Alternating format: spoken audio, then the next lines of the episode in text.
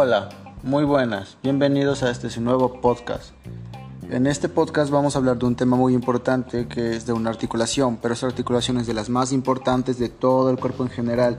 Esta articulación en especial hablaremos de la articulación coxofemoral, ok, sin más por mencionar, empecemos. La articulación coxofemoral o la articulación de la cadera es un tipo de articulación sonovial, también es esférica que conecta por la cintura pélvica a la extremidad inferior. En esta articulación, la cabeza del fémur se articula con el acetábulo del hueso coxal. Ok, también es muy importante que en esta articulación es importante mencionar sus movimientos, igual que también decir que es multiaxial. Esto significa que permite un amplio rango de movimientos. Ok, la flexión, extensión, abducción, abducción, rotación externa, rotación interna y circunducción son los movimientos que va a poder lograr esta articulación. Ok, para poner a ejemplificar este, esta articulación, vamos a compararla con la articulación del hombro, que es la articulación glenohumeral. Obviamente no es la misma, no pueden ser básicamente lo mismo, pero esta articulación sacrifica movilidad por estabilidad, igualmente por el peso. El peso total de la parte superior del cuerpo es transmitida a través de esta articulación a los miembros inferiores durante la bipedestación, o sea que esta articulación es la más estable del cuerpo humano.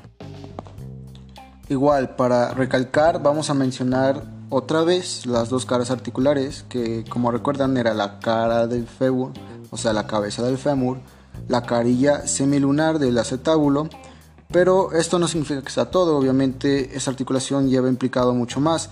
Entre ellas, eh, ella cuenta con tres ligamentos importantes, ¿ok? Divididos en dos grupos, van a ser capsulares y intracapsulares. Los capsulares son los hilofemoral, pubofemoral y isquiosiofemoral. Los intracapsulares son ligamento transverso del acetábulo y ligamento de la cabeza del fémur.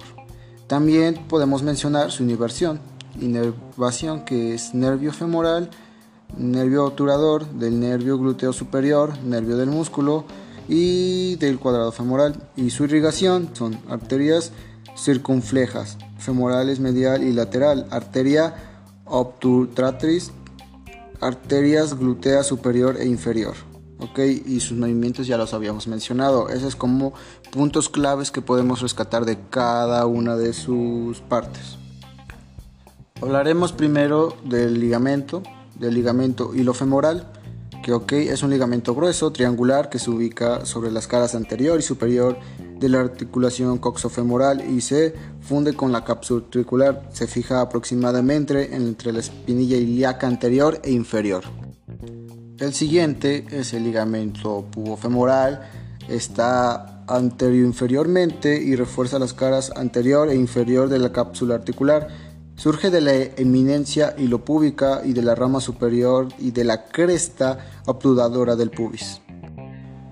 Y obviamente el último de este grupo, que es el ligamento isquisofemoral, es el más débil de los tres ligamentos capsulares pero no obstante esto se articula posteriormente y refuerza la cara posterior de la cápsula articular, se inserta mediante alisquisión por debajo del acetábulo. De igual manera, el ligamento transverso del acetábulo, que es del otro grupo, es un ligamento fuerte, plano, que se conecta a la isidura acetabular creando el foramen acetabular a través de las estructuras neurovasculares ingresadas a la articulación coxofemoral. La otra parte de este ligamento, que sería la cabeza del fémur, es que es una banda plana, por así decirlo, triangular de tejido conectivo, que no tiene una contribución significativa, pero este fortalecimiento y estabilidad de la articulación es para la coxofemoral. La articulación coxofemoral está inervada por los ramos articulares y múltiples de los nervios que surgen en el plexo lumbosacro, que es de L2 a C1. De esta misma manera, su irrigación, la irrigación de la coxa femoral, de manera más detallada, depende de la arteria circunfleja femorales medial y lateral.